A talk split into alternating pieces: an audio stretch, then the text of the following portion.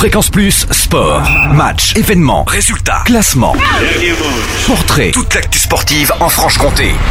Bonjour Totem, bonjour à tous. On revient aujourd'hui sur l'exploit du Moréo Jura Tennis de table qui a décroché le titre de champion de Pro B et qui monte en Pro A. On en parle avec son président Philippe Giraud. Le club est-il redescendu de son petit nuage depuis sa victoire à Grand Quevilly ou est-ce qu'il savoure encore ce grand bonheur? Écoutez, euh, moi personnellement je suis pas redescendu de mon nuage je crois que la plupart des, membres de notre euh, club sont dans le même cas. Le match que nous avons gagné à Lons est resté euh, dans, les mémoires. hein. Nous, avons réalisé une performance euh, fantastique. Il y avait 700 spectateurs, il y a eu une bonne communion avec le public et puis beaucoup de gens m'ont rappelé derrière ou m'ont envoyé des mails. J'ai reçu des dizaines et des dizaines de mails pour me, pour me remercier. Quoi. On nous a remercié de ce match. quoi. Le club accède donc pour la première fois de son histoire à la Pro A. Cela fait quel effet? Ça fait l'effet de, de jouer au, au plus haut niveau qu'on peut trouver euh, en France, voire en Europe, puisque le championnat français de Pro A est considéré comme le, le plus euh, relevé en, en Europe.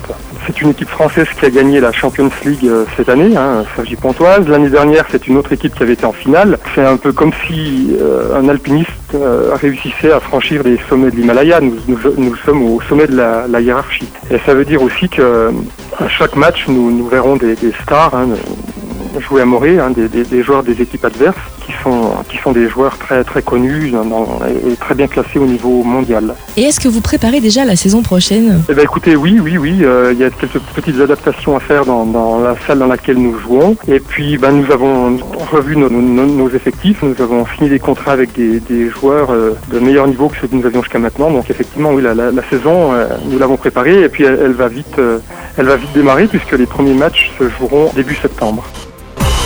Fréquence Plus Sport, retour sur les temps forts en Franche-Comté.